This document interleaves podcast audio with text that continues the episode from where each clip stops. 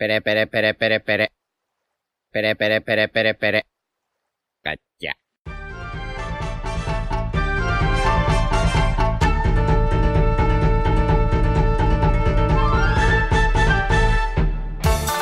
Hola Nakamas, bienvenidos una semana más a Radio Pirata, vuestro podcast favorito de One Piece. Eh, hoy, bueno, está la tripulación habitual, es decir, falta uno.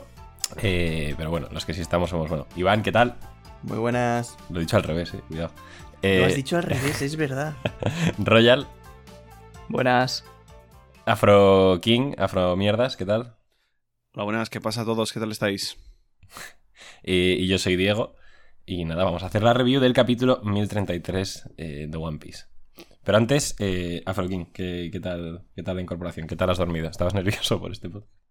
Pues es que tercer podcast estaba bastante nervioso y, y- y me he pasado la noche desvelado. Pero por, los, Eh, por los nervios de grabar. De ¿no? los nervios, ¿no? Sí, por los nervios completamente. Mucha presión. He visto... Sí, de repente por la noche me han azotado ciertos polvos blancos. Eh, ¿Cómo? ¿Cómo? he hecho ciertos amigos y me he Pico, venido... pico, perico toda la semana. Eso es. Pico, pico, pico. Eh, vale, sí, había tres cosas que quería comentar antes de grabar hoy. Que es, eh, bueno, una era esa. La otra, eh, Iván. Iván ha tenido un... Los que estuvisteis en el directo lo, lo veríais, que se conectó desde el coche para hacer la reacción al capítulo. Eh, y es que jugó un, un torneillo de fútbol. Y nada, le quería preguntar que qué tal ha ido. In- increíble. Eh, increíblemente mal, quiero decir. Eh, la verdad es que pre- pre- pre- prefiero no hablar del tema. ¿eh? Ha perdido 6-0 y 4-2. Vete a la mierda. Sí, pero también he de decir que eh, me ha mandado una captura del grupo de sus amigos con los que ha jugado al fútbol y alguien ha dicho que si no llega a ser por Iván os meten 67 goles.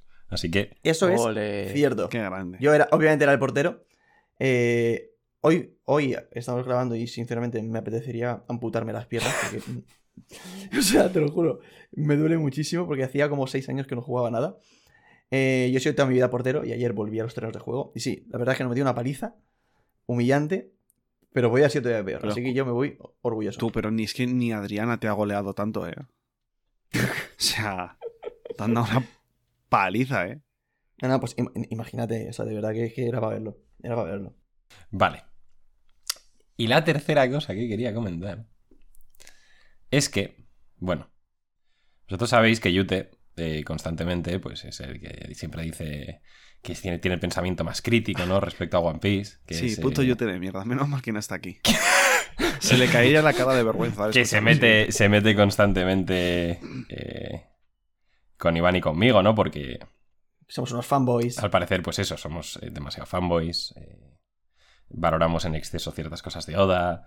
eh, tal, no sé qué. Bueno, pues eh, hay un chico en Twitter que la verdad que hace una tarea encomiable.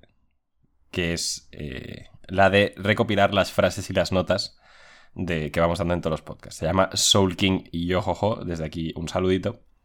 Y lo que yo quería comentar es que el gran eh, filósofo posmoderno Yute, con su pensamiento crítico, es matemáticamente el que más nota pone a los capítulos. Ya está. Y ahora, Buenas en tardes. plan, voy a, voy a defender un poco a Yute, porque... porque ¿Pero por qué?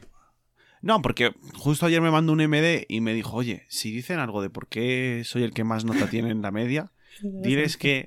Todo el puto fin de semana pensando que iba a decir. ¿sabes? Eh, no, literalmente tengo que improvisar ahora, pero... Diles que, me dijo, lo que pasa es que ahí se suceden unos capítulos muy buenos y un, un cierto tipo de capítulos que a Yute le gustan mucho. Hay un 10 que es el de Nico Robin, está el capítulo de Jimmy contra Who's Who que le gustó mucho y demás. Es por ese motivo. Que atentos al tomo siguiente donde se va a recuperar eh, la estabilidad de- del mundo, la causalidad del mundo. Yo te voy a poner cuatro ¿El tomo ahora como un hijo puta. Eh, sí, porque va por tomos. Claro, Sí. las, las notas. O sea, él, él hace la recopilación de nuestras notas por cada tomo. Entonces, ahora que como que se ha acabado el tomo 100, supongo, o el 101, el 101 se ha acabado, eh, eso es. Cada vez que sale un sí. tomo, nos pone nuestras notas, efectivamente. Pero, pero yo como Afroking, sinceramente te doy toda la razón, Diego. Me parece indignante que ese os increpe constantemente y, y, y- ah, y desvalorice vuestra, vu- vuestro amor por One Piece y al final Mírale. Es Mira, mira, patético. el más puto fanboy fan de ¿eh? todos. Mírale. Es patético. La verdad sí, es que me siento un poco desplazado, porque siento como que Afro King me está quitando el, el papel de, de insultar a Yute. No sé. Ya, ¿eh? Bueno, eh... O sea, a ver, Royal, ya eres el A teorizador. Es que tampoco, Royal, tampoco Para puedes insultar a Yute todo. siempre hay cabida. Eso es. Vale, sí. vale. Siempre hay, siempre hay cabida. no te Tienes razón. Todos tenemos un anti-Yute en nuestro interior. Incluso tú. Incluso yo. Ah, o sea, Bueno, él es el anti-Yute por antonomasia. eso. ¿verdad? Literalmente es, es, eh, Es- guayute. Guayute. a ver. Eh, iba a decir una cosa, Diego. No y- hemos llegado a la portada aún, ¿eh? Claro, pero iba a decir una cosa, Diego, y es que me ha molestado mucho que nos ¿Qué? hayas hecho una pregunta a mí, una a Iván y a Royal no. Así Vale, que. Royal. Vale. Que... ¿Cuántos NFTs de Willy Rex has comprado ya? Todos. No, bueno, cuidado con eso, que es- le han exposeado que era una estafa, parece ser. Es una El- estafa, el- pero el- le ha exposeado el. le ha exposeado el niño, de- el niño ratón de eh, el rap de De Minecraft. Minecraft. No, no, pero que, que le ha exposeado también el puto Dallas, bro. I mean, es como Bueno. lo de Twitter de. Eh, the, the wrong person you know Sí, made eh, a, has- a good, a good point. point, Has sí. a good point. Pero Literal. fíjate que, o sea, yo, Willy Rex, fuera, fuera tema NFTs y tal, o sea, yo lo considero una buena persona. Y creo que con lo de los NFTs está un poco mareado. Me extraña que haya sido una estafa. Eh, O sea, sí, sí, sí. Yo lo que entendí, porque yo vi- me vi el vídeo del chaval este, y yo lo que entendí es que simplemente a lo mejor, o sea, supuestamente eh, habían hecho, no sé, la rifa o lo que fuera, y todavía no se lo habrían vendido. Pero, vaya, me extrañaría mucho que no, o sea, que... que le Probablemente tengas tu razón, Royal, pero es que la gracia que me hace que esta persona resurja, o sea, es como un personaje de Oda, o sea, llevaba olvidado años y de repente vuelve como un héroe para eh, exposear a Willy Rex. Que seguramente tengas tu razón, ¿eh? Pero. Bueno, eh, ya hemos desvariado bastante, así que vamos a desvariar ahora en la portada, si os apetece, ¿vale?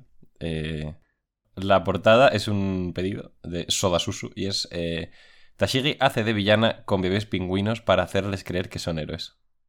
Ay, qué adorable. Qué ¿verdad? guay. Eh, cosas. Cositas. Cosas, ¿Qué, ¿Qué cosas. paz transmite Tashigi? Primero.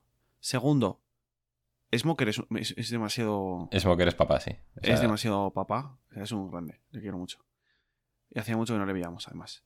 Tercero, creo que Soda Susu es el propio Oda, en plan, con otra coña de esas que hace para dibujar el aposta las portadas que quiere. Porque esta portada coincide con el anuncio, eh, con el anuncio de eh, otra novela más de One Piece Heroines, creo que se llama, que está, que está protagonizada por Tashigi. ¿Por quién está protagonizada? ¿Por quién? ¿Nombre y apellidos? ¿Cómo? ¿Quién la protagoniza? Está por, protagonizada por Tashigi Hachis. y, Está, está Smoker, ¿no? Y luego está Hachís. eh, sí. Sí, pues es curioso porque, o sea, eh, yo he visto como tres teorías o, o pistas distintas de esta portada. La primera es que la espadita que lleva un pingüino es como la espada de Sword. Y mm, entonces decían que, que sí, bueno, que sí son de Sword. Luego otra pista era que, que lleva una bandera blanca y que lleva un tiburón. Entonces el tiburón, como Zoro, el animal de Zoro es un tiburón, eh, que se rendía ante Zoro, Tashigi. Bueno. Tampoco lo creo, evidentemente. Pero otro detalle que sí que me parece chulo, que sí que creo que está ahí a propósito, es que si os fijáis en la ropa de Smoker, tiene escritas unas letras que aparentemente son SH, que son, eh, o sea, las letras de Straw Hats. ¿En serio? ¿Dónde? Sí, en, debajo de la chaqueta, eh, al lado del pantalón. Mm, A ver, puede ser SH o puede ser la nada más absoluta también. Me hace mucha gracia el pingüino que se da cuenta de que Smoker está ahí y se caga encima. Todos los demás están en plan ahí pasándolo de puta madre con Tashigi, pero hay uno que se da cuenta de quién está detrás. Y me extraña que no digas nada que justo, o sea, igual, lo- esto lo acabo de pensar, pero igual la espada de Tashigi también tiene algo que ver con este capítulo que es muy espadoso. Pues puede ser, sí, eh, puede ser. O sea, no creo, pero es el mejor capítulo para que esté Tashigi en la portada, desde luego. Por lo de Heroines y por las espadas. Ha cuadrado todo perfectamente. Qué bueno Soda, ¿eh? ¿Cómo lo hace? De hecho, De hecho. De hecho. de... Es, es- es un arte, ¿eh? Po- pocos, pocos lo tienen. Entramos en harina, como yo de esta noche, con el capítulo 1033 de One Piece, titulado Shimotsuki Kozaburo. Nos vamos al Zoro vs. King. eh, y bueno, vemos que Zoro está teniendo problemas con Emma, eh, de nuevo. Le está tomando demasiado poder, le está absorbiendo demasiado haki sin él ser capaz de controlarlo. Eh, de hecho, King se da cuenta de esto, ¿no? Y parece que le va a atacar, sin embargo, lo que hace es plantarse delante de él, en plan, aquí, dame aquí en el pecho, a ver, qué tienes. Y efectivamente, eso es lo que hace Zoro. Le da una estocada a King, que bueno, parece que ha sido bastante fuerte, pero eh, no parece que le afecte demasiado. De hecho, su único comentario es un golpe directo, en plan, muy bien. Y inmediatamente después procede a explotar. Esto no sabemos si es a, a propósito o es algo que ha como triggereado Zoro con ese ataque. No, pero bueno. Un poquito más Yo creo que sí que explota posta, ¿no? Es que no, no lo sabemos. Eh, o sea, sí, la duda está ahí, pero yo creo que sí es aposta, ¿vale? En plan, tipo, por, por el- el- la manipulación que tendrá el propio King del Fuego. Más que nada porque Zoro mete la estocada y si fuese por la estocada, se, al meter la estocada ya explotaría, ¿sabes? En plan, mete la estocada, boom. Explota luego. Pero mete Ya, la estocada y le dice King, un golpe directo. Y es entonces cuando Zoro ya dice, sale esa pequeña viñeta en la que dice, eh. En plan, eh. Sí. Y sale la Pero es luz y curioso. demás. Exacto, es curioso porque sale la luz. Sí, en plan de que en ese momento ya estaba iniciándose la explosión. No, de hecho, sí. O sea, es como si la, la estocada activara algo o prendiera fuego, por así decirlo, y entonces eh, poco a poco, o sea, como que se prende y explota. Se prendió. No, yo ahora, ahora sí, ahora pensándolo sí que creo que es provocada a propósito y por eso de hecho King como que se para delante de él en plan, dame, sabes que voy a explotar. Sí, Claro. claro, claro, toda la razón. Entonces, Pues. ¿estáis diciendo que King puede provocar una explosión sin. O sea, en cualquier momento? Sin. Eh, sí, sí. A ver, igual sí, le no toma me extrañaría, cierto, cierto tiempo, ciertas circunstancias, no puede hacerlo, ¿sabes? No puede spamearla, yo creo, pero, Claro, pero a, mí, a mí sí que me da la sensación de por cómo se planta delante de Zoro que sí que la provoca él a propósito. A lo mejor le genera Es cierto que yo, o sea, yo creo que si, si pudiera hacer eso, eh, o sea, podría hacerlo en cada ataque, tipo, le pega una patada y, y explota. No, sea ciertas limitaciones. Pero también si, si fuese por una estocada, ¿qué le impide darse una estocada a sí mismo? O sea, es que Yo creo que simplemente es una manipulación del fuego que tiene que, que, que- que- que la- le permite generar una combustión. Eh, pero claro, la explosión también le afecta a él, entiendo. Entonces por eso no abusa de no parece, ¿eh? O sea, luego lo comentamos, pero... A ver si no lo parece porque lo King es puto inmortal, ¿sabes? Pero, Por eso. pero que, que, que explotar él también ha explotado, ¿sabes? Mm, Yo creo que no, ¿eh? A ver, O sea, luego... es, es curioso porque a King, de momento, prácticamente no le afecta nada. O sea, la explosión no le afecta. Zoro le clava una espada en el pecho Y no lo hace nada. y no le hace nada. Curioso. Y además pero justo esto lo comentó clava, ¿no? Zoro en el capítulo anterior, que no paraba de darle ataques y demás, y que no había Y conseguido ni un mísero rasguño, ni nada de, de sangre, ni nada. Bueno, le Al final, el, el verdadero. El verdadero que no se puede herir no era Kaido, era King. Literal. Ya, por eso también... Bueno, es que ahora justo que has dicho eso, yo lo quería decir después, pero... El, el Ashura le tiene que afectar por cojones a King. Porque sí consiguió afectar a Kaido. Sí, luego lo comentamos un poco, porque yo he estado pensando en. O sea, ¿de qué forma podría derrotarle? Pues bueno, vamos a avanzar y luego ya vamos comentando cositas.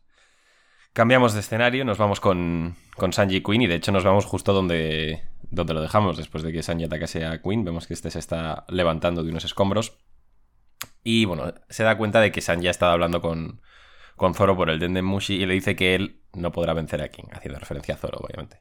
Le dice que no podrá vencer a King porque después de todo eh, es un superviviente de la extinta raza de los Lunarian. Una tribu conformada por monstruos capaces de sobrevivir en cualquier entorno natural.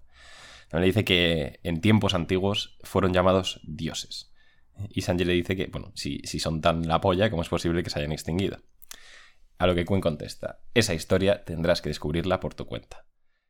Eh, esta traducción es distinta a la que leímos en, el, en la reacción y, me- y la respuesta que le da Quinn aquí a Sanji es muy distinta. O sea, como que se da a entender Sí. que Quinn sabe cosas, ¿sabes? Sí, a mí esta, o sea, esta traducción me parece rara, pero es verdad que puede tener sentido porque si King sabe lo que pasó, se lo podría haber contado a Queen. Claro. Mm, Y, o sea, esto es muy interesante. Eh, yo me repito un poco, pero vuelvo a comentar la, la teoría que comenté en la reacción, porque es lo que, lo que sigo pensando. Yo creo que, mm, o sea, que la raza de los Lunarian son una raza que bajaron de otra luna distinta a la que hemos visto. Y, o sea, lo creo en primer lugar porque el patrón que hemos visto que tienen los habitantes de la luna de One Piece es que tienen alas, como los Skypians que vienen de una luna.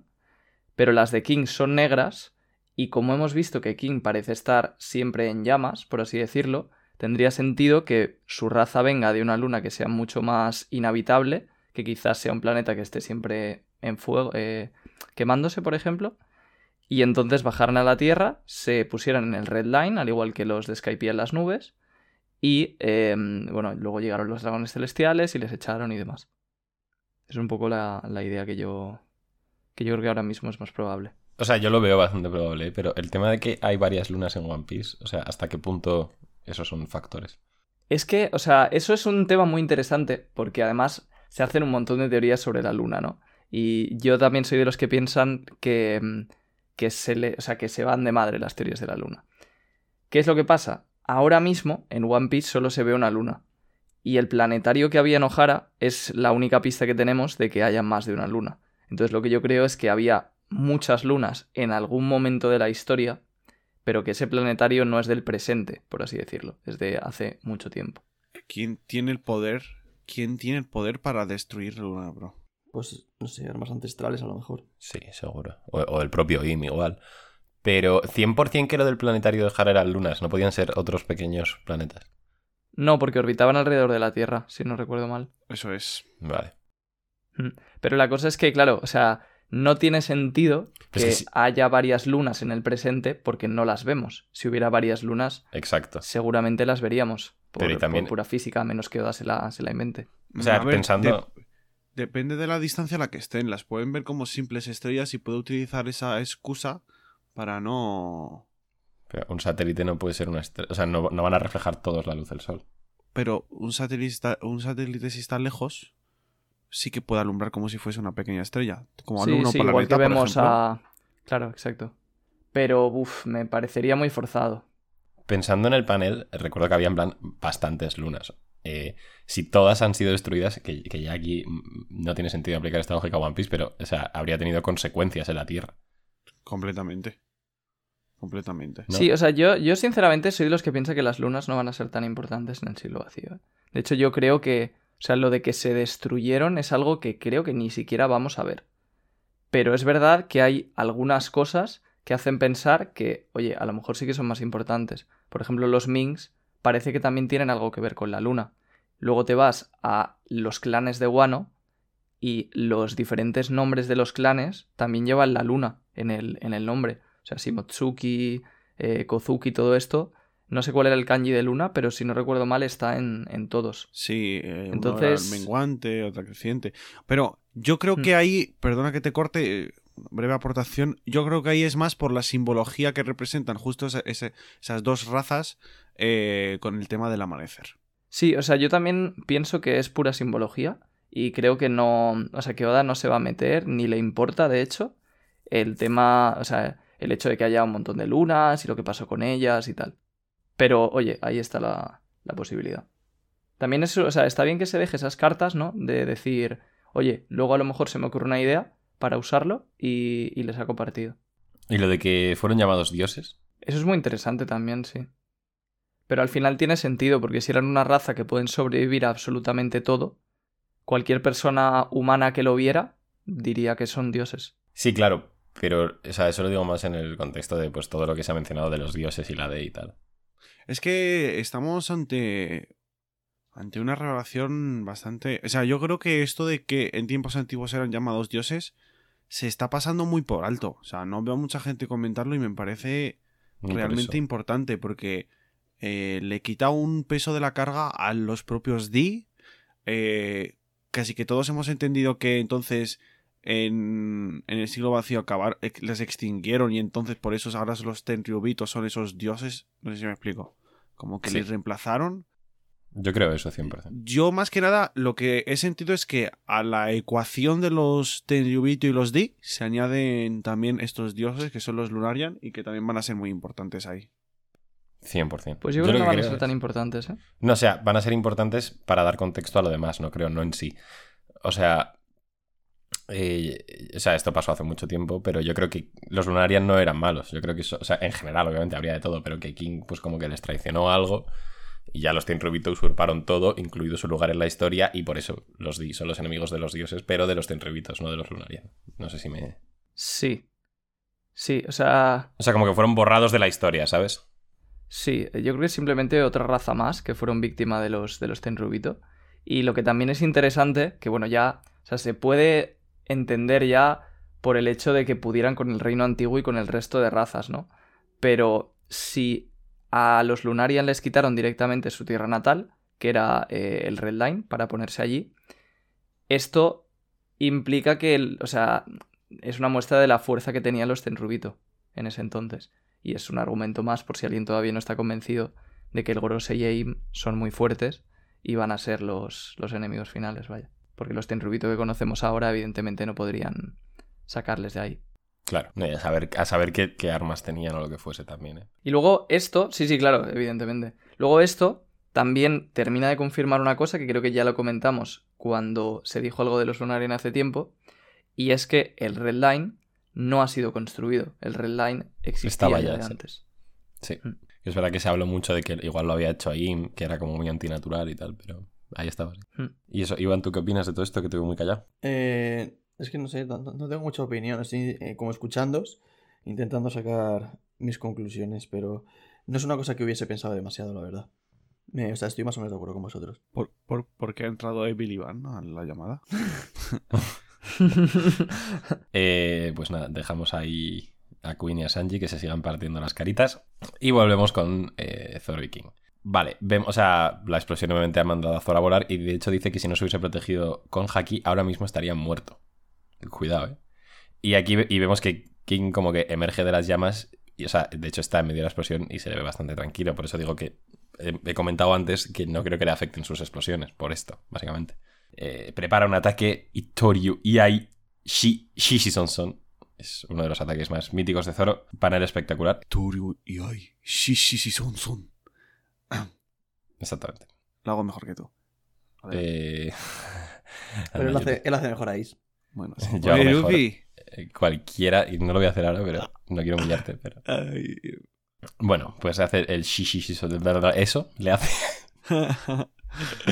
Eh, panel espectacular, la verdad. Siempre que, siempre que Zoro hace este, un ataque de, de este tipo, los paneles son. Me acuerdo al Ya, principio, ¿eh? de, al principio de, bueno, bueno, cuando llegan a Onigashima y se lo hace a, a Apu también, fue espectacular.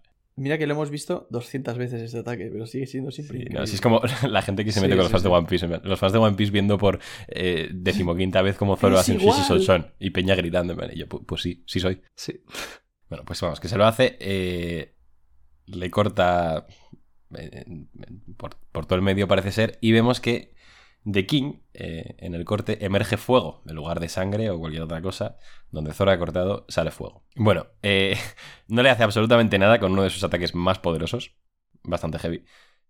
Y vemos que King nos vuelve a deleitar con, el, con, con- con el increíble ataque este de estirarse la puta cara. Lo va cargando, ¿no? Eh, bueno, el propio Zoro también se sorprende de que ese es uno de sus golpes más fuertes, ¿no? Y, y no le podía hacer nada. Y vemos que Emma se vuelve a poner rebelde y le vuelve a dejar el brazo en la puta mierda. King lanza su ataque y eh, le da de refilón a Zoro.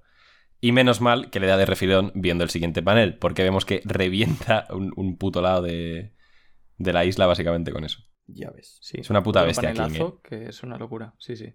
King es El- una barbaridad. O sea, en cuanto a fuerza es una puta barbaridad. O sea, y, le darán más chicha, supongo, por ser Lunarian y tal, que eso es lo que me falta, un poco más de chicha como personaje. Lo, eh, el hecho de que ya no solo aguante el ataque de Zoro de Sissy Sonson sin que le haga nada, sino que es que ni siquiera se le rasga la ropa. O sea, está exactamente igual a pesar de que Zoro lo ha cortado en dos. Y además, o sea, justo como que le hace el ataque, que es súper poderoso lo que está diciendo el Royal, y como instantáneamente se cambia la forma híbrida, o sea, el dominio que tiene de su fruta es una puta barbaridad, y lanza ese pedazo de ataque. Eh, chicos, estoy empezando a pensar que lo que tenemos, lo que, lo que es King como tal, es en plan, como lo de la fruta mera mera, sin fruta y que tampoco le afecta el haki de armadura. Y entonces, la única manera que tendría Zoro de poder cortar el fuego es con la técnica que le enseñó Kinemon en su momento para cortar el fuego. Eso ya lo ha hecho. Sí, ya lo hizo con Kaido, sí. Pero eh, supongo que aquí a lo mejor lo utiliza.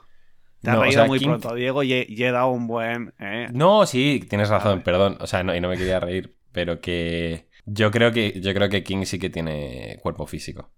O sea, no, tiene sí, sentido. desde, desde luego, pero por, por lo que estamos viendo hay un fuego que le está recubriendo ante ese cuerpo físico que no le permite llegar. Pero es que, joder, si la manera de vencerle es cortando el fuego, sinceramente Oda se podía haber guardado lo de cortar el fuego solo para ese momento. Y no que ya lo hayamos visto con lo de Kaido. Que sí, que lo de Kaido estuvo muy guay y tal. Pero imagínate si se lo guarda. Igual- La primera vez que Zoro corta el fuego es venciendo a King. Pero es que Se yo me- creo que lo va a utilizar. En plan. A ver, es que claro. también te digo, yo entiendo que lo hayan metido antes porque si no ya serían muchos eh, power-ups. Ah, cortas el fuego ahora, eh, manejas a Emma que flipas, eh, ahora es cuando desarrollas al, al 100% el haki del rey.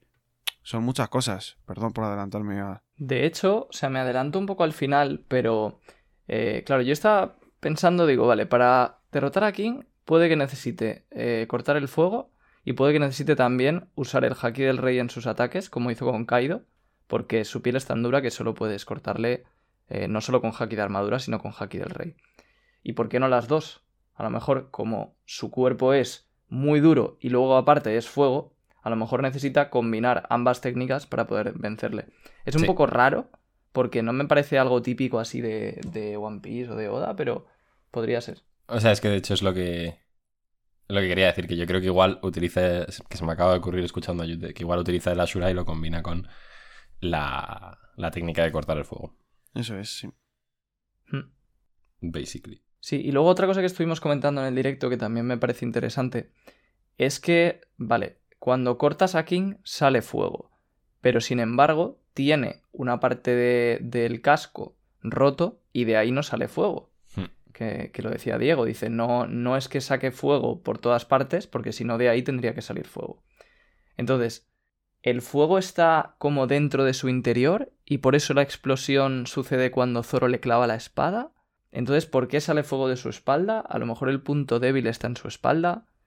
No tengo ni idea, pero lo dejo ahí para que para que la gente piense. Nah, es que, es que ni idea, o sea, ni idea. Eh, yo quería decir Em, una cosa.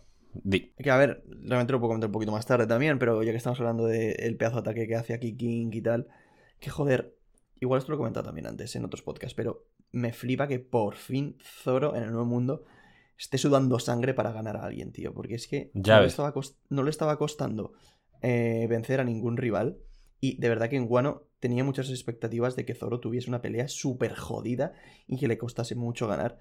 Y es justo, o sea, Oda para mí me está dando justo lo que yo esperaba de Zoro Literal. en Guano. Y, y de hecho esto lo comentamos también ayer en el, en el... Bueno, hace dos días ya. Sería para esta gentuza que no va a ver el podcast.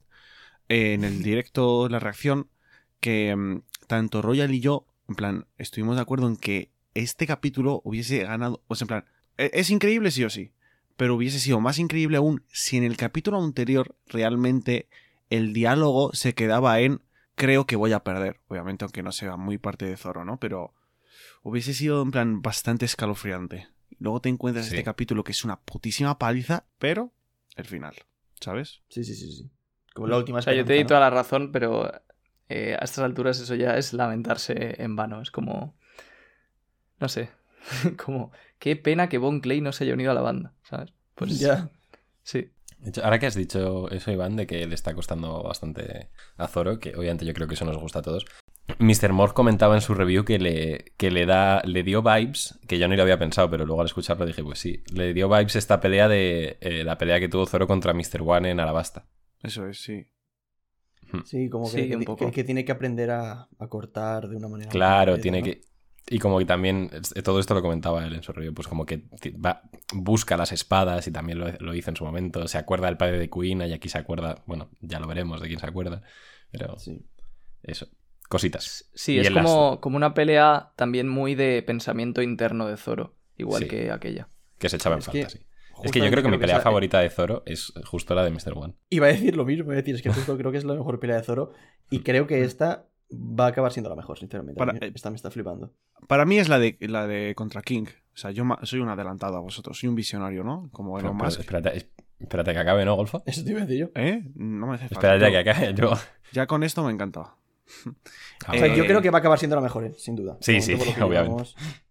También, cuando, ahora que has dicho eso, Diego, me está flipando mucho que en Wano tenemos como en plan eh, pequeñas vibes en cada, en cada pelea de arcos distintos. O sea, no sé, ahora mismo no se me ocurre ningún ejemplo, pero muchas veces hemos relacionado Wano con Ennis Lobby y luego con, y luego con Marineford. Y luego con. Claro, es que... en plan, que está Sí, muy sí, sí, chulo eso, no. ¿sabes? Tipo, por ejemplo, la pelea de Frankie es muy parecida, creo que a la que tienen en Ennis Lobby, que creo que le derrota de hecho con el mismo ataque y cosas así. Mm. Buena arda esa Sí, pelea. o sea, fíjate que por un lado te diría que eso pasa en todos los arcos, pero creo que pasa especialmente en este porque Oda está intentando como eh, hacer, hacerlo lo mejor que puede en todos los niveles. Entonces básicamente está como intentando coger lo que, lo que más nos ha gustado de cada arco y meterlo en Wano. Puede ser, puede ser. Pero, o sea, ni siquiera creo que sea algo consciente que piensa Oda de voy a coger esto que gustó. O sea, es como. Este, este arco es como yo creo que lo que más ganas tenía Oda de hacer. Entonces está dando su todo. Y su todo es, pues, las genialidades eh, o, o las tonalidades de esos momentazos que ya hemos visto antes, ¿sabes? Sí. Completamente de Hmm. acuerdo. También quería comentar que yo por una parte, por, por una parte, tenía miedo de que las peleas, tanto de Zoro como de Sanji como de Luffy, fuesen cortitas, porque hemos visto que todas las peleas Oda se las ha ido como quitando de encima, entre comillas, rápido, no ha dedicado demasiados capítulos, y yo tenía miedo de que la pelea de Zoro y de Sanji fuese también más o menos igual. Pero no, o sea, que le está dedicando varios capítulos, le está dedicando un desarrollo y, y me está gustando muchísimo y me da bastantes esperanzas de que la de Luffy pues sea también igual, que sea bastante larga, que tenga un desarrollo súper guay y, y no sé, creo que se vienen cosas increíbles. Sí. totalmente de acuerdo. Vale. Mira, tengo una pregunta, pero igual os da un poco de pereza hablar de eso. Porque tampoco tiene mucho que ver con el capítulo en sí de lo que vamos a hablar ahora. Pero, ¿creéis que King es más fuerte que Katakuri? Sí. Sí, Yo creo que sí. Vale. Sí, sí, pues o sea, estaría. Es más que Pues nada ya or- estaría. orden lógico, yo creo. O sea, O sea, ¿vosotros creéis que ahora mismo Zoro ganaría a Katakuri? ahora mismo no, cuando te, cuando te rota No tiene King, por sí. qué, o sea, Pero claro, es que es. La- lo bueno de One Piece es que los uno versus uno varían muchísimo dependiendo de las habilidades de- del, del contrincante. Y Claro. yo creo que es por eso, por lo que justo en la comunidad de One Piece no, no hay no se pueden hacer uno versus uno. Plan, por ejemplo, en la comunidad de Naruto te encuentras muchísimos vídeos de uno para uno. ¿Quién ganaría, este personaje o este? Pero es que en One Piece no puedes, porque pone a un Lo contra un Zoro. Claro, si Zoro se come a Lo, ya está sin espadas, con las manos, pero claro, Lo usa su habilidad y a ver qué puede hacer. Y, y pues yo qué sé, y así me supongo que habrá miles de ejemplos. sí, es que también Sí, te digo, mira. normalmente la gente le- nos encanta, yo me incluyo, el hacer suposiciones de este podría ganar a no sé Sí, quién, este es podría ganar a no sé divertidísimo. más. Y es que al final, mm, creo que esto lo dijo una vez Stan Lee, porque a Stan Lee muchas veces preguntaban, ¿Spiderman podría con no sé quién o no sé quién podría con tal? Y Stan Lee dijo, a ver, mm, esto es ficción. Al final, eh, los personajes van a poder contra el que el guionista quiera. Entonces, al final, ponernos aquí a, a- a valorar si Zoro podría con Katakuri o si no, si tal. Si tiene que poder, podrá. Y si no, pues es- al final va a ser lo que Oda le dé la gana y punto. O sea, sí, No, sí, sí, esa es la obviamente, pero- vaga, pero plan- O sea, pero obviamente Zoro nunca va a tener que poder con Katakuri porque nunca se van a pelear. Esto es, esto más. O sea, yo creo que todos lo hacemos porque simplemente resulta Claro. divertido comentarlo. Claro, claro. Sí, Sí, o sí, sea, sí. yo estamos hablando dentro del realismo de si no hubiera un escritor detrás y pelearan los dos tal y como los conocemos, ¿quién ganaría? Es que yo no tengo tan claro de verdad Sí, que King sea más fuerte que Katakuri. Yo, Yo- yo sí que lo creo. Creo que sí. Pero iba a decir una cosa y es que justo creo que Zoro contra Katakuri le derrotaría bastante fácil porque Zoro el mochi lo podría cortar y luego Katakuri tiene tan poca resistencia que yo creo que aguantaría muy poco contra Zoro. Pero Estás asumiendo que Zoro tiene un haki más fuerte que Katakuri. Mm, no, no tiene por qué. O sea, el haki no es la única variable para cortar. Si, si Katakuri se recubre con haki y su haki es más fuerte que el de Zoro, no le va a poder cortar. No, no, pero o sea, no, no solo influye eso, ¿eh? Por ejemplo, Low cortó a Vergo en... Pero, por, pero por, por su fruta, no por haki. Sí, pero porque el haki no era lo suficientemente fuerte como para parar la fruta de Low, pero no porque Low tuviera el haki más fuerte. Ya, pero O sea, y Zoro, esto es igual, ¿eh? pero Zoro no tiene O sea, otra si no- variable si para por cortar así que no sea el haki. Sí, pero mira, si no por así decirlo, solo porque una persona tuviera haki y otra no, ya no le podría hacer nada. Y eso no es así. Por ejemplo, Luffy incluso cuando peleaba creo que era contra... No sé si contra las Marigold o contra quién. Aunque tuvieran haki, si el golpe de Luffy era muy fuerte, les hacía daño. Claro, tú Igual piensas que con el Tekkai, tú piensas que el haki al final es una armadura. Y si tú pegas muy fuerte una armadura, entre comillas, la puedes romper, aunque no uses haki, ¿sabes? Entonces a lo mejor puedes tener el haki más fuerte, pero si el golpe es increíblemente fuerte, igual sí que puede vencer a ese haki. No sé, tío. Yo es que Katakuri le, le sigo viendo muy fuerte. Sí, no, no, sí, fuerte Pero es, tú piensas que Zoro para vencer a King va a tener que sacar cosas Sí, increíbles. Va a o tener sea, que sacar todo, literalmente. Claro, yo creo que contra Katakuri no tendría que sacar tanta cosa. No sé, tío. Es que de Katakuri yo creo que también vimos más cosas. Tenemos que ver, pero bueno. O sea, que ve el futuro y tiene haki del rey y tal, que... Pero bueno, es igual. Vamos a seguir, que tampoco quería detenerme mucho en eso. Nos habíamos quedado, eh, bueno, cuando eh, King hace el ataque, Zoro sale des- despedido, eh, mientras King le tira a Beef, ¿no? De, cómo es posible que un espadachín sea debilitado por su propia espada. Sale volando y coge en el aire a Sandai Kitetsu antes de que esta última caiga al vacío. Y vemos un pequeño flashback eh, de cuando habló con Tenguyama y le dijo que esa espada que está empuñando es una de sus creaciones. Y también vemos, de hecho, cuando eh, consiguió esta espada en Lockdown. Que, bueno, pues es la escena que todos recordamos, ¿no? La espada maldita no se la querían dar, hace lo del brazo y se la consigue llevar. Y me encanta. Bueno, eso lo comento luego, perdón. Eh, Zoro consigue agarrar la espada en el aire, pero eh, King vuelve y le mete tremendo patadón. Y le, mientras le dice que sí está dispuesto a morir con tal de salvar una katana. Y es curioso porque King, entre comillas, le salva, porque le vuelve a tirar hacia, Sí. hacia la isla. Bueno, también igual como ya ha visto que puede, muchísimas comillas, no volar, pero como impulsarse con la espada y volver. Sí. Zoro, digo. Igual dice, pues antes de que hagas eso te meto un patadón. Sí, y que no, no sé tampoco hasta qué punto a King le está molando pelear con Zoro y a lo mejor quiere seguir. Sí, sí, claro. Yo creo que sobre todo es eso, sí. Y que le quiere, o sea, le quiere matar él mismo, no porque se caiga al, al agua. Claro. Hmm. Bueno, pues después de la Y patada... luego, bueno, Di. detalle también curioso que, que tiene fuego en la pierna, que le da una patada de fuego. Sí, Sí. Sí, sí, A Sanji le acaban de quitar su cosa. Después de la patada, vemos una escena muy parecida a la de Sandai Kitetsu, pero esta vez con Wado Ichimonji. También la coge al vuelo. Y bueno, sale un flashback del momento en el que le pidió a Sun Sensei, al padre de Kuina, que le diese esta espada y que se convirtiera en el mejor espadachín del mundo por ella. Y también vemos, bueno, que Tenguyama eh, le dice que debe ser cosa del destino, pero que esa katana, Wado Ichimonji y Emma fueron forjadas por la misma persona, el maestro herrero Shimotsuki Kozaburo. Y Zoro ahora empieza como a darle vueltas y se da cuenta de que en ese momento no lo, no lo pudo pensar muy bien, ¿no? Pero que cómo es posible que una katana de, de Wano terminase en el East Blue, donde él la obtuvo. Y antes de seguir, me flipa en plan que... O sea, es que esto... Cuando agarra a Sandai Kitetsu y vemos cómo la consiguió, tal, no sé qué. Y agarra a Wado Ichimonji y vemos cómo la consiguió, tal. Y cómo se las ganó, Sí, ¿no? sí, sí. Y luego, pues para lo que pasa al final, me parece, bueno, espectacular. Y, lo- y- y- y- y las expresiones de Zoro en- entre los flashbacks también son increíbles. Sí. Esto es el típico momento que en el anime, si le ponen una buena música y lo hacen bien, Puede ser puede ser top escenas del año, sí, sí, totalmente. Sí. Bueno, eh, Zoro como que empieza a atar cabos, pero King no le deja mucho tiempo, entonces vuelve al ataque eh, con, bueno, hojas gemelas imperiales, se llama esto en español. Básicamente le tira como cortes de viento, ¿no? Con las alas.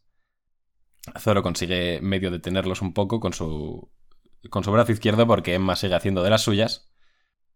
King le, le mete un golpe con el, con el ala y, bueno, consigue medio detenerlo, pero el impacto lo manda hacia abajo. Y otro flashback.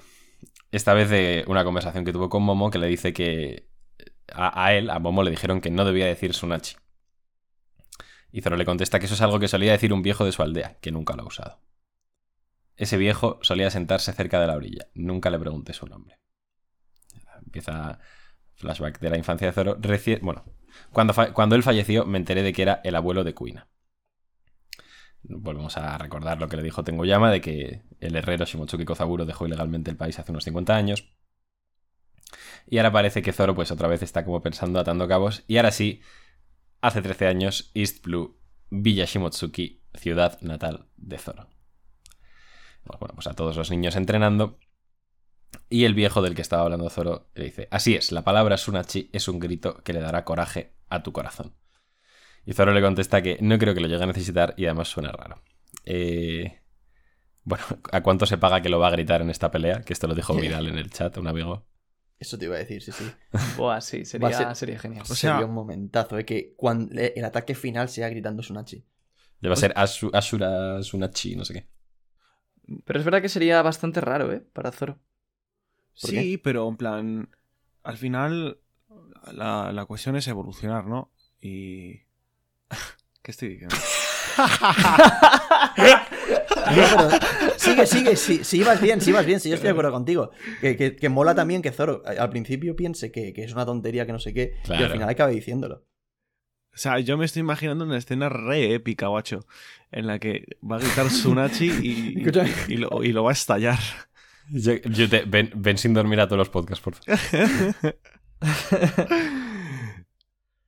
Dice, o sea, me, me gusta lo de que, mm, o sea, que, que el propio Oda está como justificando por qué Zoro no lo ha dicho en toda la serie, ¿no? Que dice, eso no creo que lo llegue a necesitar y suena raro. Y además, eh, ta- también me hace mucha gracia. Bueno, no, me hace mucha gracia, no, perdón. Pero en plan, le vería más sentido que la diga ahora que hemos leído esta traducción con lo de es un grito que le dará coraje a tu corazón. No sé, la que leímos ayer en la reacción no me gustó nada la- lo, lo que ¿Qué decía ahí? Que no me acuerdo. No lo sé, pero en plan, no, no me inspiraba epicidad. En plan, si gritaba Sunachi me iba a quedar igual, pero ahora, después de decir es un grito que le dará coraje a tu corazón, tipo, grita Sunachi y, tío, yo hago la guerra santa, no jodas. Joder, tú, Aunque tú no justo debería tío, decir que- eso, la verdad. No, la verdad que tú eso. Cuidado. Eh, ya, ojo que no se llame Sunachi su último ataque de esta pelea o algo así. Sí, yo, yo sí que pienso que sea lo que sea, algún homenaje Oda hará. Sí. Bueno, pues eso, que Zoro dice que nunca lo. que de pequeño le dice a Kozaburo que cree que nunca lo llegará a necesitar. Y le pregunta que si de verdad fue un samurái, que se comenta en el dojo que sí. Eh, eh, bueno, este le dice que se calle, que la marina está en la villa. que Se le escuchan, irán a por él. Y bueno, vemos aquí pues la presentación de, de este men, ¿no? Que aquí nos lo ponen como anciano de la aldea, aunque ya sabemos su nombre. Y esto nos lo dijo alguien en el chat en el directo el viernes, que, que su diseño parece que está un poco basado en, en cómo sería la personificación de Wado Ichimonji. Sí. Eso es. Sí, de hecho, o sea, es que es justo la personificación de Wado Ichimonji de mayor. Sí, tal cual. Hmm. O sea, para que lo entienda la gente. O sea, en un SBS, eh, a Oda le preguntaron cómo sería si la espada de Zoro tuviese, ¿cómo es por decirlo? Personalidad, si fuese una persona. Rostro, sí. Rostro, exactamente. Y el dibujo que Oda hizo es prácticamente igual que este pibe, pero en versión joven. Sí. Sí. Luego, otra cosa, otro detallito curioso, es que Oda, si no me equivoco, nos está haciendo lo mismo que nos hizo con el padre de Zoro, que es no llegarnos nunca a confirmar oficialmente el nombre, pero dejarlo totalmente obvio. Pero sí que dicen el nombre de este pibe, ¿no? ¿No es el nombre del capítulo? Sí, pero lo dice sobre Sí, todo pero porque no. ahora coge aquí y pone anciano de la aldea por la cara. Claro, o sea, no te lo presentan como Shimotsuki Kozaburo. Lo, A ver. lo tienes que entender tú, es obvio, pero, Yo creo que no también- es oficial. Igual es porque lo, lo vemos desde el punto de vista de Zoro. Entonces para Zoro es... Claro, Zoro no sabía su nombre. Porque se enteró Mm. luego cuando falleció. Que lo Esa- dice. me gusta esa idea también. Bueno, sí, le dice lo de la marina tal. Eh, y nada, Zoro se va, sigue entrenando con, con, bueno, con espaditas de madera tal. El anciano le dice que, se- que si se aburre en el dojo. Y, y Zoro le dice que sí, que volvió a perder contra Kuina, que no entrenó lo suficiente. O sea, Zoro, Zoro era...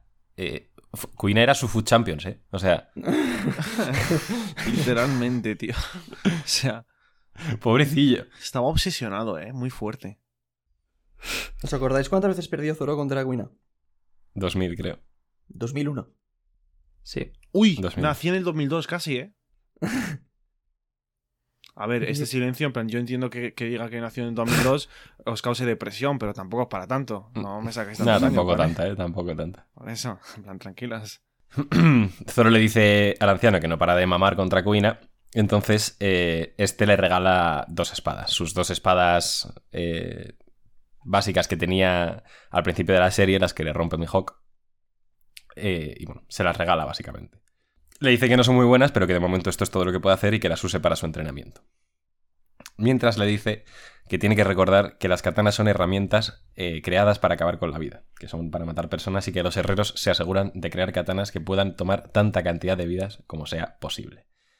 Me parece una cosa bastante guay, ¿no? Que decirle a un niño. eh, la verdad. Sí. Toma estas dos espadas y mata todo lo que puedas, por favor. No, y sobre todo teniendo en cuenta que el objetivo de Zoro es vencer a su nieta. En plan de. Si, ¡Ya, la eh, venzas- hijo puta! Cuando la venzas, asúrate de matarla, ¿eh? Mira, Zoro, estoy hasta los huevos de que en las cenas de Navidad me pida comida, tío. O sea, por favor, eh, chingatela ya. Al-. Plot twist. El Al- que mató a Kuina fue Zoro. Que, bueno, ahora también, eh, en este panel que le vemos así más en primer plano a Kozaburo, vemos que la espada que él está mirando mientras da el discurso tiene la guardia cuadrada, que esto lo comentasteis en, el- en la reacción. Y se parece mucho, sospechosamente, a la espada de Shiryu. Que no sabemos mucho de ella, pero sí que sabemos que es una Meito. Eso está confirmado. Así que, bueno. Sí. A ver, yo es que soy bastante fan de esta, de esta idea de teoría. Hmm. Que, y desde que lo comentaron en el directo, la verdad es que estoy bastante convencido. Os explico las razones. Lo primero es eso, que la espada es cuadrada y, y es como la otra. Es verdad que la vaina, si se llama así, lo que es la funda, no coincide. Y esto nos lo comentó un suscriptor por Twitter. Pero vaya, yo creo que la, la vaina es algo que se puede cambiar y puede haber mil razones para eso. Y la cosa es que lo último de lo que me di cuenta es que este panel de- del hombre diciendo esto de que las espadas se usan para matar a gente y con esta cara me recuerda muchísimo a Siryu y muchísimo a las primeras, o sea, los primeros paneles en los que aparece, donde también está desenvainando así la espada y luego se carga a todos los prisioneros de, de o sea, a los carceleros de Impel Down. Pero. O sea, ¿qué querías estar diciendo? ¿Que esta espada es la que usa Sirio? Sí. Quiero Buah, estar y es que- diciendo, primero, que esta es su espada, y segundo, que yo creo que existe la posibilidad de que Shiryu sea el hijo de, de este señor, de, de Kozaburo, O y sea, que sea me- el hermano de, de Kiyoshiro. Hostia. Me- ¿Oh? Es que- Y otro argumento que es una tontería, pero que también existe, es que Shiryu siempre le vemos fumando un puro, y este señor también está fumando su, su cosilla. Sí, bueno, pues, Sanji y- familia de Shiryu también. No, pero una cosa que acabo de pensar ahora que Royal ha comentado todo esto. Sea Shiryu hijo o no de Kozaburo, nos encantaría que eh, en su momento eh, Kozaburo le, di- le dio este mismo discurso a Shiryu, pero él se lo tomó de otra manera totalmente y por eso se convirtió en lo que es. Justo. O sea, por eso me parece que estaría muy bien porque sería... Eh, o sea, tendríamos los dos hijos de este señor, que era bueno, pero a la vez un puto demonio, que serían Kiyoshiro y eh. Tío, os lo juro que yo intento que en plan me guste mucho Sanji tanto como Zoro, pero en plan, es que con cosas así no puedo. En plan, yo, yo lo intento, ¿eh? Pero no puedo. O sea, yo ahora mismo, si pasa eso, Royal, iba a decir una barbaridad, pero si pasa eso, que sepas que te voy a querer mucho. A ver, yo lo que sea. que ibas a decir, si pasa eso, vuelve Yute al podcast. Yo lo que voy a decir es que no sé hasta qué punto mm, le veo sentido a lo de que sea hijo. Y me gusta, me gustaría más que fuese como un discípulo que tuvo, lo que ha dicho, lo que ha dicho Diego. De como que Sirius se tomó sus enseñanzas muy de manera literal y ha salido un monstruo. Y luego, por otra parte, estará Zoro, que lo habrá entendido de otra manera. Eh, Mm, Correcto. Sí. Sí, sí. O sea, son, son Sí. las dos opciones. Me vaya. gusta más eso que sea hijo. yo, con que haya. ¿eh?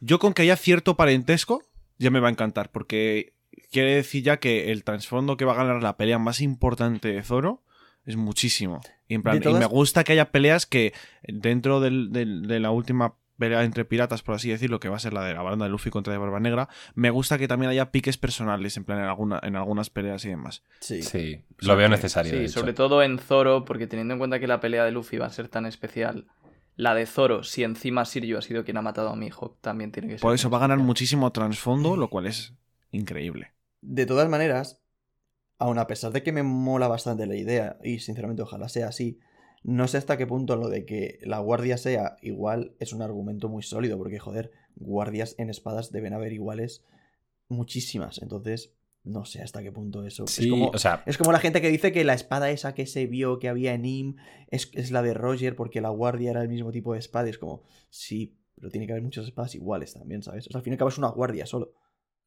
Sí, pero Sí, son claro. ya varias cosas y Sirio ya de por sí, o sea, se puede especular que viene de Wano porque su apodo es Sirio de la lluvia y lo de, o sea, de la lluvia, Kinemon, o sea, esos apodos, no, no me sé ahora un montón de ejemplos, pero vaya, suelen, suelen ser de samurái. sí, el de la nieve de Kiku, ¿no?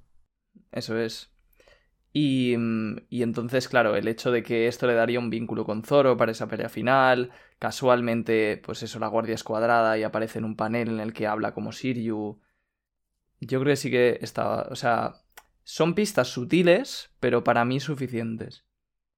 Bueno, A mí sí, me encantaría que Siriu tenga algo que ver con todo esto. Porque es verdad que yo creo, ¿eh? pues lo que, lo que ha dicho Roger, que, que las peleas, no solo la pelea de Luffy puede ser especial, ¿sabes? Sí. Y luego, como último detalle, que esto también lo comentamos, si no recuerdo mal, en el directo, es que eh, además de ser o bien el discípulo o bien el hijo de este señor, a mí me parece muy posible que la forma en la que haya conseguido esa espada sea matándole. Sí, Creo es que... que... es bastante Shiryu. Y bastante. y haría honor a las enseñanzas de su maestro. Exacto. Puede ser. Pues sí. O bien que le diera la espada, también es una opción, ¿eh? Que este señor le diera la espada y veamos cómo se equivocó porque le dio eh, su espada a alguien que luego, pues, Pero pueden ser ambas cosas. causaría yo, el mal. yo, de hecho, apostaría porque le dio la espada y le mató con esa espada. Sí, de hecho, eso es la combinación perfecta. Sí. Pero bueno, eh, pues ahí queda todo el temita de Shiryu, ¿no? Eh, estaba Kozaburo ahí en medio de su discurso. Dice que cada katana tiene su propia personalidad y es el espadachín el que debe dominarla para hacer que cumpla su voluntad. Y luego dice pues que es una tontería que la gente considere que hay espadas malditas, que simplemente eh, son espadas que, que no puede usar la gente que es débil o cobarde. Eh, y que es un honor nombrar una katana que sea temida por los débiles. Básicamente dice eso, ¿no? Que tal. eh, Eso me gusta mucho porque que- luego influenció mucho a Zoro. Claro, con lo es de las espadas malditas, que cuando va a coger la, la de eh, Lockdown, se le suda la polla. Y espadas o sea, malditas hay que aquí Kozaburo viene a decir que no hay espadas malditas, que solo hay gente demasiado débil como para usarlas. Exactamente. Sí. Sí, y esto, o sea, está muy chulo porque unifica muchos elementos del mundo de One Piece, ¿no? Cosas que ya habíamos visto pero que no tenían explicación completa y ahora sí que la tienen. Que es que todas las espadas, al igual que por ejemplo los Poneglyph, o al igual que los barcos, tienen un alma, por así decirlo, de quien la ha creado o de los portadores. Eso es lo que les da la presencia que Zoro podía detectar, porque Zoro detectaba la presencia de la Sandai Kitetsu, en Water 7, por ejemplo. Y eso es lo que hace también que hagan cosas raras con el haki, como lo que pasa con Emma. Entonces, o sea, está muy bien porque unifica muchas cosas, que más o menos ya lo podíamos deducir, pero aquí lo tenemos eh, en el manga. Sí. Y bueno, justo hablabas de Emma. Pues aquí es cuando eh, Kozaburo dice que él creó su obra maestra, el mejor trabajo de su vida cuando era joven. Era una katana que tenía un gran temperamento, de esas que te dan escalofríos con tan solo empuñarlas. A esa Meito, y ya vemos que estamos volviendo al presente, le di el nombre del rey del inframundo. Y de repente Zoro, como que todo encaja en su cabeza, y dice en voz alta, el rey del inframundo. Emma. De verdad, me encantan los rostros de Zoro en este capítulo y sus expresiones. O sea, yo te, tío, si os gustáis, pues liaros, ya, o sea, no sé cómo... Ojalá, ojalá, ojalá, ojalá, ojalá. Porque además ayer vi su edad en, en la Wikipedia y tiene 22, ¿eh? Tampoco me saca mucho. O sea que... Sigo en mis 13, teniendo 22. Vale... No, pero... Es, es un poco deprimente que Zoro tenga 22. Es como cuando ves a los futbolistas que con que- 18 ya están en primera y tú estás aquí en el sofá comiendo... Y yo con 19 sea, es que- y calvo, ¿sabes? De hecho, no tiene 22, tiene 21. 21, sí, 21, sí. Porque se, se lleva dos años con Luffy. Pero en plan, lo de las expresiones lo digo más que nada porque estamos acostumbrados a ver a Zoro en plan con una cara más básica Sí. que, la de, que la de Bennett, ¿no? Justo ahora que, que rimas con él. ¿Sabes? Como el Bennett de One Piece. Y ver estas cosas Ojo, está ¿eh? bastante El chulo. hombre de hielo. Iceman. Que, no, sí, sí, tienes razón, o sea, era por hacer la coña, pero es verdad que Zoro muchas veces se queda en ese badass y ya está, y mola mucho verle en otros registros. Totalmente de acuerdo. Bueno, pues eso, como que cae, ¿no? Dice ahora el nombre de la villa es Shimotsuki, entonces no era solo una coincidencia. No, dijo no. Eh, también ve a los niños diciendo que esa villa fue fundada por piratas hace mucho tiempo, o que al menos eso era lo que su abuela decía decir. Solía decir, perdón. Así que ese viejo era un samurái del país de Wano. Él era el maestro herrero Shimotsuki Kozaburo. Bueno, y también dice aquí, en otro recuerdo de Zoro, que son las, las Meito las que están observando constantemente a los humanos y son ellas las que eligen al espadachín que merece empuñarlas. Y de hecho también vemos que el vendedor de Lockdown le dice lo mismo, que es una katana que escoge a su maestro. Y luego vemos un panel espectacular con, con King ahí como llegando, volando, Emma clavada en el suelo y parece que está, o sea, y, el propio Zoro dice, estoy aquí, elígeme, ponme a prueba. La saca, bueno, Zoro saca la espada del suelo como, como si fuese Excalibur prácticamente, ¿no? Eh, y proclama, es cierto, la katana no tiene una naturaleza maligna. Lo que significa que es problema suyo, ¿no? Que todavía no tiene poder suficiente. Podría ser que Oden era capaz de luchar con facilidad incluso cuando su haki estaba siendo absorbido. Es eso, ¿verdad, Emma? Aquí nos dan otra dimensión más de lo que hace realmente Emma, ¿no? Y la puta barbaridad que era Oden, porque estaba constantemente, pues eso, drenando una cantidad barbaridad de haki para poder usar esta espada. Bárbaro. Sí. Y Oden ahí saltando desnudo sin notarlo. Tal cual, ¿eh? Y bueno, se viene, ¿no? Como recordemos que por el golpe de King han caído hacia abajo, donde hay eh, subordinados de Kaido, se dan cuenta y dicen, no, King-san, miren, es el cazador de piratas. Vamos, tomemos su cabeza. Nos ascenderán si lo hacemos. Y Zoro tiene el monólogo interno de qué debería hacer para estabilizar su haki. Si dejo que siga liberándose como antes, podría costarme la vida. Aquí vemos que está como dominando a Emma, entonces asumimos que está como liberando un montón de haki y sin darse cuenta, ¿qué pasa? Que se chinga a los subordinados débiles de Kaido con haki del rey. En plan, ya explícitamente Zoro ha usado haki del rey, aunque sea sin darse cuenta. Me gusta como Oda ya no se esconde, o sea, directamente eh, en toda la pelea no han aparecido subordinados, te los mete y en el siguiente panel ya, se desmayan. Qué cagada hizo Toei. Qué, cagadón. O sea, yo de verdad que lo siento por los. Bueno, voy a decir, por los que solo ven el anime. Mentira, yo también lo vi eso antes de ver esto, así que. No, pero tú ya sabías. O sea, quiero decir, es que yo creo que eh, eh, lo del anime ocurrió después del ataque de Zoro ha caído. Sí. Y ya, ahí yo creo que todo el mundo asumimos que Zoro iba a tener el haki del rey. Para mí este capítulo es una confirmación. Y es súper épico y tal, pero yo ya lo daba por hecho. Pero la sí, lo daba por hecho, pero. Todavía no había llegado ni siquiera a eso. Entonces fue como. Te metieron O sea, los del anime peor aún. Pero ¿no te hubiese gustado más ver a Zoro noquear a gente por primera vez aquí? Y no en el anime. Claro, claro, sí me refiero a eso. Sí. Me refiero a eso. Que Por eso, pero que nosotros también vimos lo del anime antes que esto. Ah, bueno, vale. Sí. En plan que sí, que teníamos la idea de que, o sea, sabíamos que Zoro tenía Haki el rey, pero la escena como tal, pues justo a eso me refería, sí. porque en el anime ya la hemos visto. Sí. Pero aún así creo que a la gente que solo ve el anime la, la debido de molestar todavía más. Mucho más, sí, seguramente. Sí, sí, no, los del anime, lo siento por vosotros, chavales. Bueno, Zoro noquea a, a los minions estos de mierda. Y King dice, ya veo. Así que piensas convertirte en un rey. Bueno, esto, ha tenido varias traducciones en inglés, lo traducen, lo traducen como en plan, así que tú también tienes la ambición de un rey o algo así, pero bueno, que se entiende lo que quiere decir, ¿no? Yo creo. Que quiere ser el número uno en algo. Sí, exacto. Eh, y aquí esta pose, es que ahora me, ha recordado lo que dijo un chaval en la reacción por Twitch, que es en plan, la pose de Zoro es como, ahora, ahora sí que me la vas a pelar o algo así, ¿no?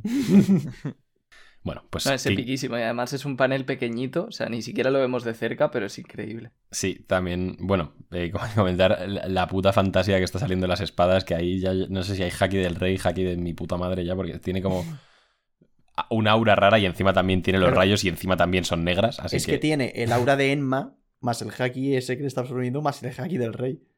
Es que tiene el aura en las tres, no solo en Enma. Sí, para mí, o sea, claro, para mí la, la cosa está en que el aura es el haki de armadura, que es lo que hacía Emma, le sacaba el haki de armadura, y el rayo es el haki del rey. Vale, sí, eso tiene bastante sentido. La verdad. Bueno, ya se acaba el capítulo. King le dice lo de, así que tú también piensas convertirte en un rey. y recuerda a Luffy cuando se conocen prácticamente, que dice, perfecto, el mejor espadachín del mundo. Si vas a ser parte de la tripulación del rey de los piratas, es necesario que seas alguien así de bueno. Y vemos que el, el capítulo finaliza con un primer plano de Zoro sonriente, mientras dice, así es. Le hice una promesa a mi capitán y a mi amiga más antigua. A mi mejor Fin amiga del animal. capítulo. Es que me gusta bastante más la traducción de inglés y por eso lo he cambiado. A mi amiga más antigua, ¿te lo prefieres ante- antes que mejor amiga? Sí, porque, bueno, ya, ya como, como no te has podido callar y ya lo has tal, pero bueno. Que, porque eso tiene varias interpretaciones. Que obviamente se está refiriendo a Kuina, pero Mr. Mouse decía que igual esa frase solo hacía referencia a Luffy porque le vemos y tal, y quería hablar de eso, pero eh, eres un imbécil, así que no pasa nada. Me parece muy raro eso, ¿eh? Además que ni siquiera creo que Kuina sea su mejor amiga, ¿sabes? Me parece mejor mi amiga más antigua. Su mejor amigo es Luffy, ¿sabes? Yo creo que su mejor amiga en femenino es claro. Claro, claro, en femenino. Pero vaya, que, que es lo de menos. Que a mí una cosa que me encanta de este momento, aparte de que en general es un momentazo, es que justo después de decirnos que Zoro es un rey también, vemos a Luffy y cómo Luffy es el rey de reyes. O sea, cómo Luffy es... Mira que te gusta la el frasecita, que- ¿eh? Es que es verdad, es que me parece que define muy bien. Porque, o sea, hay conquistadores y luego está Luffy, que incluso los conquistadores le siguen. Sí, sí, no, a ver, es que estoy totalmente de acuerdo, ¿eh? pero me hace gracia porque siempre la dices. Pero es que es lo que mejor define a Luffy, sí. Sí. Y, y además volvemos, otra frase que también podía haber puesto, que no la ha puesto, pero, pero podía haber estado, es la de, la de Urouye cuando ve a Zoro y dice, ¿y este tío es un segundo al mando? Es que eso ha pasado más de una vez, yo creo. Sí, sí, sí. Qué locura, tío. Qué increíble. Estoy completamente anona- anonadado. Sí. Se dice así, sí, sí, es la, la duda que tenía. Pues nada, se vienen bueno, se vienen cositas. ¿Creéis que va a narrar paralelamente los duelos de Queen y Sanji o va a hacer primero el de Sanji, o sea, de perdón, de Zoro y Sanji o va a hacer primero el de Sanji y luego este? Yo creo que sí, eso es, es lo que está haciendo, ¿no? Yo, creo que ahora va a volver a. Yo creo que ahora va a volver a Kid y a Kid y Lo- y Luego ya va a pasar a, a Sanji. Y luego ya Zoro Luffy. Bueno, o a lo mejor ahora Pues a mí toca me un poco de Luffy también. Que va tocando en verdad, es bastante. Sí, realmente sí, pero ojalá por lo menos yo preferiría que se vaya a Sanji, acabe con el de Sanji y el siguiente acabe con el de Zoro. Pues sí, yo también. Yo también. O sea, me parece el orden más lógico. Y ya luego los dos Yonkos. Sí, yo creo que Zoro tiene que ser como. Exactamente. Tiene que ser Sanji, acabar, luego Zoro y luego Luffy. No, luego Kid y Lo. Bueno, sí, pero me refiero a que el Luffy de, de los Mugiwara tiene que ser el último. Sí, sí, sí, Sí, no, eso obviamente. sin duda. Mm, Y después Apu contra el CP0. Y, y Extra también. Que... y, y Fukurokuyo. ¡Hostia! ¡Hostia! Que siguen ahí, ¿eh? Ah, Ese sigue ahí, ¿eh? Eso sigue ahí, cuidado. Yo creo que esos, eh, eh, Sí, esos sí. va, va a llegar eh, el, el monstruo este de fuego y se los va a ventilar en un momento. O sea, yo creo que no vamos a ver ni su pelea acabar. Ojalá, ojalá, ojalá, Dios te oiga. Porque vamos. O sea, seguramente, pues eso, que cambiará, pero me, me va a dar pena despedirme de este duelo después de cómo acaba este capítulo, ¿eh? Ya, a mí me hubiese molado que acabase con un ataque de Zoro, tío. No, a mí me encanta que acabe así. Nah, está, está muy bien, sí. A mí Porque- me flipa que Porque no sabemos de lo que es capaz, ¿sabes? Con ahora. Y porque hasta, hasta ahora no la ha podido herir. Sino al principio que le rompió la mascarita. Sí, es un poco momento cuarta marcha de Claro. Luffy, ¿no? Sí. Eh, cuando la presenta. Oh, ya ves. Ahora es que no sabemos qué locuras puede hacer. Y además justo con ese recuerdo de, de Luffy súper al principio, cuando se Sí, conoce, pero no sé, me parece Precisamente, o sea, si esto. Imagínate que esto es la penúltima página. Y la penúltima vemos ya que, como que después de todo este capítulo, que por más que le ataque no le hace nada, de repente vemos que, pam, le hace un cortecito. O, o- que le corta. Para mí hubiese sido la guinda perfecta para el capítulo. Personalmente, ¿eh? O sea, entiendo que os Sí, sí, claro. así. Esas son opiniones, sí, sí. Mm. Y luego otra cosita de la que no hemos hablado, que también es interesante, es cómo hace Zoro o cómo va a hacer para eh, controlar a Emma, o para que, mejor dicho, Emma le elija. Y para mí, Oda en este capítulo nos lo está dejando bastante claro. Y es que, o sea, en el momento en el que Zoro se da cuenta de que no tiene que. O sea, no tiene que temer que Emma le quite su haki, es cuando sale su ambición. Es decir, ya no tengo miedo de esta espada, te dejo mi haki, ahí es donde se ve que es un conquistador, sale su haki del rey, y el propio haki del rey es lo que hace que Emma le respete, por así decirlo. Entonces yo creo que, o sea, ese, ese paso de dejar de ten- temer a la espada y cederle su haki, todo su haki, incluido el del rey, es lo que hace que, que vaya, que consiga dominarlo. Pues probablemente. Y yo tengo que decir una cosa. Tengo que retractarme públicamente. Durante muchos podcasts he dicho que creía que Enma se iba a quedar en Guano y que Zoro se iba a quedar con la espada de... de- Ay, no me acuerdo del nombre. De Ryuma. De Ryuma. Eh, pues va a ser que no, ¿eh? Chavales. Pues va a ser que no, ¿no? Pues, pues va a ser que no. Va a ser que no. Pero bueno, Eh, de, de lo- de los errores se aprende. ¿Cómo iba esto del perdón? O sea, ahora Ya, ya aprenderás de lo de Carrot también. ¿Cómo, cómo iba esto de, de- del perdón? En plan, ¿ahora se le la pida o algo? ¿Es para tomar apuntes para un trabajo? No, yo te. es- bueno, iba a decir una barbaridad. vale, en plan, déjalo ahí porque yo creo que todos hemos entendido la barbaridad. Eh, sí. Yo creo que nota y frase, ¿no? Si, si queréis ya, porque yo de verdad creo que hemos ido comentando todo bastante escalonadamente. vez. Empiezo yo. Fíjate que, es, fíjate que es un capítulo que tiene tantísimas cosas que aún siento que seguro que nos dejamos algo. Sí, seguro. pero, Seguro. Puede ser. pero Pero, yo no estoy en condiciones de ¿acaso. ¿Acaso no hay belleza en la imperfección del ser humano, Roya? Así es, sí. Pero eh, Oda es bello y es perfecto, o sea que hay excepciones. Es perfecto. Que, joder, hace tres capítulos estabais los tres, chavales. Perfecto no es. Perfecto no es. Eh, Estabais, es- Joder, estabais lo echando- bonito que era el momento, tío, y ya lo per- eh, perfecto no es, te lo digo. Perfecto. Pero perfecto, porque lo- ¿qué es lo perfecto? No existe lo perfecto. Tu madre. Vale, pues ella. Luffy. Luffy. perfecto. Luffy, Luffy. Bueno, sí. Luffy. Bueno, venga. Bueno, que nota y frase, sin vergüenzas. Empiezo yo. Yute. Sí, o sea, que la tienes pensadita, ¿no? Venga. ¿Nota? No, perdón. Eh, sí, sí, nota, ¿no? Nota, vale, sí, nota. Tú verás ¿Qué, qué se dice primero? O sea, sí. Llevo lo que quieras. Pues, lo que quieras. Como nota y frase, pues primero la nota y luego Vale. la frase. Nota, yo creo que. eh, bueno, el resto no sé, pero yo creo que sobre todo Diego sabe que yo estaba esperando muchísimo un flashback de Zoro. En plan, yo me acuerdo de hace un año estar en casa de Diego y, en plan, literalmente estar diciendo, pero tío, ya el flashback tiene que salir, no sé qué. Sí, pero le queda poco tiempo a Wano, sí, pero. Es verdad. O sea, mi nota es, sin ningún tipo de duda, un 10. Míralo. Vale. Míralo. Eh, Eh, y- y- y te- miro, dice- te analizo y te respeto. Vale, Luego dice que 10. somos unos fanboys, que no sé pues qué. yo sí lo soy. Tengo mis cositas, ¿eh? Tengo mis cositas. Y la frase va a ser... No me decido entre una u otra, son dos muy parecidas. La espada del rey o las espadas del rey. Pues muy bien. Eh, ¿Quién quiere ir? Yo mismo. Yo, mi nota. O sea, sinceramente estoy un poco de acuerdo con, con, con Afro King. Eh, en que sí, a mí también me parecía un, flashback de Zoro y tal. El capítulo me pareció bastante, bastante guay. Pero yo lo voy a poner por lo que he dicho de que me ha faltado como. No sé, personalmente me hubiese gustado más que acabase con un ataque y hubiese sido como el colofón perfecto para mí, para venirme arriba. Y voy a poner un 9.75. Que tampoco me parece que sea mala nota, ¿eh? Eh, Esa es. Me ha faltado esa pequeña cosita. que Es una no- nota muy personal, pero el capítulo, como tal, me parece de 10. Y la nota va a ser. Eh, mamando con Enma. Haciendo doble referencia a lo que va a mamar ahora King y lo que he mamado yo. ¿En Royal? Vale. Pues yo de nota le pongo un 9.